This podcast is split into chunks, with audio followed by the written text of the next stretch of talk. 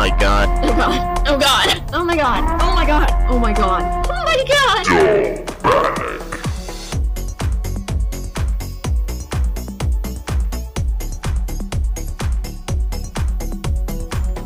pessoas de todo o Brasil e outros eventuais países que devem me escutar. Eu sou Matheus Diniz, sejam muito bem-vindos ao Zone Panic, nosso programa de indicações e ou notícias. E neste episódio 6, bolsas, galinhas e pessoas têm algo em comum. Cachorro decide fazer dieta para perder peso. Ex-proprietário de uma casa deixa presentinhos inusitados. Motorista deixa recadinho em recibo de entrega. Vamos lá. Bolsas, galinhas e pessoas têm algo em comum. É difícil tentar imaginar uma relação direta, mas um novo modelo de bolsas, isso mesmo, em formato de galinha, estão levando os consumidores a loucures. Estão ficando crazy. Hoje em dia você pode comprar de tudo que é trecos e bugigangas online, até aí a gente já tá acostumado, mas eu confesso que realmente essa tendência de bolsa em formato de galinha eu não vi chegar. A handbag foi projetada para se parecer com uma galinha com sua coloração amarelo pálido, um bico amarelo, dois olhos pretos brilhantes, detalhes de penas e alças vermelhas. Além de uma série de recursos mais práticos, como sua parte inferior de nylon e zíper para manter seus pertences mais seguros. A bolsa que está custando aí na casa dos 30 dólares, vamos lá, convertendo isso na moeda nacional aí, deve dar em torno de uns 160, 170 milhões de reais, com a atual cotação do dólar. Ai, Jesus, eu quero chorar. A bolsa está sendo vendida pela Amazon, a loja de tudo realmente. Depois dessa, é a loja de tudo mesmo. A média de satisfação no site é de 5 estrelas e está realmente acumulando fãs pelo mundo todo. Uma mulher chegou a tatuar a bolsa em formato de galinha no braço. E agora os melhores comentários, dois pontos, abre aspas. Se você está procurando uma bolsa de frango, você encontrou a opção certa. Comprei um de presente de aniversário para minha mãe, que é fã de colecionar galinhas, galos e tudo que tem a ver. O Hilário trouxe a bolsa para o trabalho e todo mundo adorou. A bolsa é definitivamente um começo de conversa e todo mundo quer tocar para ver se realmente é feita de borracha. Minha esposa ainda dá risada toda vez que tira algo de dentro da bolsa de galinha. É realmente impressionante. É, é, tô vendo aqui, é bem simpática a bolsa. Eu confesso que, pra ser bem sincero, eu, eu gostei, eu gostei. Na Austrália, um cachorro decide fazer dieta para perder peso. Na verdade, não foi o cachorro que decidiu realmente fazer a dieta, mas teve que fazer mesmo assim. Charmaine Hurley deixou seu cão Drax aos cuidados do seu boy magia Taylor e o ganho de peso do animal sob sua supervisão ficou claro quando a dupla se reuniu algumas semanas depois. Ele estava realmente aqui, pelo que eu tô vendo, gordinho, gordinho. O cão aproveitou ao máximo a sua estadia com Taylor comendo KFC e bife enquanto sua dona estava fora. Mas a alegria de Drax, o doguinho, foi de base quando ele foi colocado em uma dieta bem restrita de alimentos, logo depois de ficar preso em uma porta e, e arrancá-la das dobradiças. Vocês entenderam o rolê da situação? O cachorro tinha um porte, um tamanho, estava acostumado a passar por aquelas portinhas de cachorro. E pelo que eu tô vendo aqui na foto, ele já é grandão mesmo, já não sei que raça que é, mas ele já é um cão de porte assim, vai, bem robusto. E aí ele ficou comendo só porcaria durante dias, engordando. E um belo dia ele foi passar na portinha do cachorro e atolou. E saiu carregando a porta com dobradiça, com,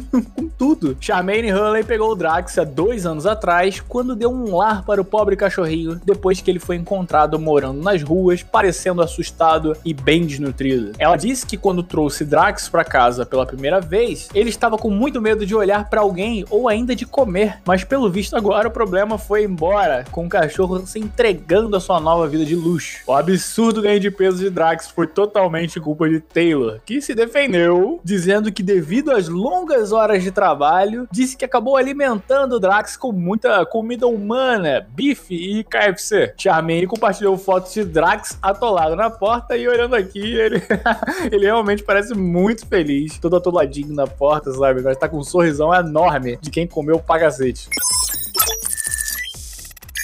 Ex-proprietário de uma casa deixa presentinhos inusitados para os novos moradores e divide opiniões por toda a interwebs. Isso mesmo. Comprar uma casa também significa herdar muitos dos designs e gostos do proprietário anterior. Se tiver sorte, ficará feliz em morar na casa como a encontrou, ao passo que, em outras ocasiões, precisará começar a reformar assim que receber as chaves. Neste caso, o vendedor da casa deixou presentinhos, digamos assim, para um comprador e dividiu opinião com as peculiares adições à sua casa, e algumas pessoas disseram que ficariam furiosas se encontrasse a casa nesse estado. Os novos proprietários postaram um vídeo no Reddit mostrando pintado logo acima dos rodapés personagens do Bob Esponja, como por exemplo o nosso queridíssimo Patrick Estrela entrando pela porta carregando um casaco e uma pasta. Alguns espectadores adoraram a arte e chegaram a dizer que manteriam as gravuras como parte da decoração da casa, inclusive. Mas outros não concordaram com esta prática prática e tiveram muitos comentários dizendo que ficariam chateadíssimos se comprassem uma casa nova e tivessem que repintar tudo só por causa dos desenhos.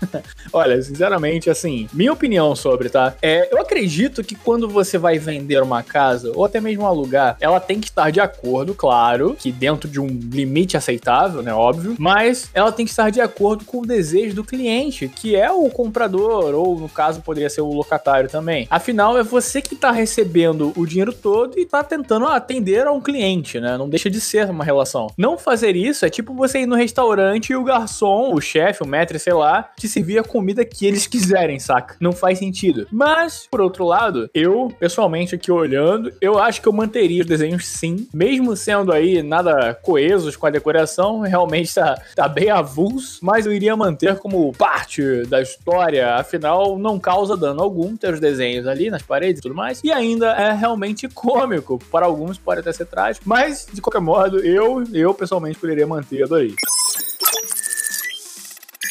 Agora uma notícia para deixar os corações de vocês aí que estão me ouvindo quentinhos. Olha só. Motorista deixa recadinho comovente em recibo de entrega. Em Melbourne, na Austrália, o entregador deixou uma doce mensagem em seu recibo de entrega, provavelmente após ter lido o bilhete atencioso que ela, a cliente, deixou nas instruções do pedido. Uma compradora que costuma deixar recados doces aos entregadores para que eles saibam que são apreciados, assim ela disse, ficou chocada ao receber um recadinho em troca. Estava ali, no meio de suas compras, uma nota doce de seu motorista de entrega em resposta à sua própria mensagem gentil que ela havia deixado no pedido. De acordo com o site de notícias australiano news.com.au, no caso news.com.au, a mulher compartilhou a descoberta emocionante nas redes sociais e disse dois pontos abre aspas. Quando estou esperando um lanche, eu sempre escrevo um recado para dizer obrigado, apenas algumas palavras desejando-lhes boa saúde, etc, para que saibam que são apreciados. Hoje foi a minha vez, recebi um bilhete adorável de agradecimento escrito no final do recibo. Fofo, hein? Achei fofo. Assim, nas palavras do grandíssimo poeta popular, profeta gentileza, batatinha quando nasce. Brincadeira. É gentileza gera gentileza. E é bem isso mesmo. Quanto melhor se trata as pessoas, eu acredito que melhor se é tratado também. Eu acho que tem que ser uma prática isso. Hein? Inclusive, eu vou confessar aqui que eu, que eu não sou exatamente o cara mais simpático e fofo do planeta, confesso, admito, mas eu gostei tanto dessa atitude. É realmente uma parada que eu apoio e não só apoio, como a partir de hoje eu vou aderir, ok? Vou botar recadinhos legais pra galera aí quando eu pedir comida fora.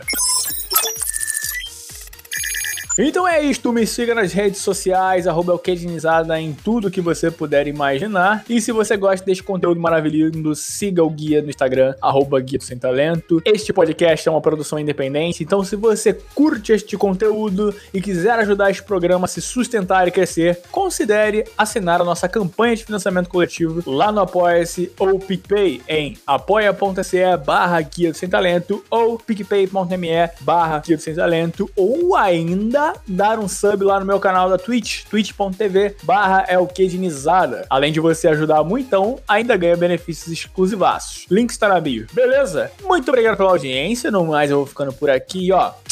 Beijo para todos, até mais. Tchau, tchau.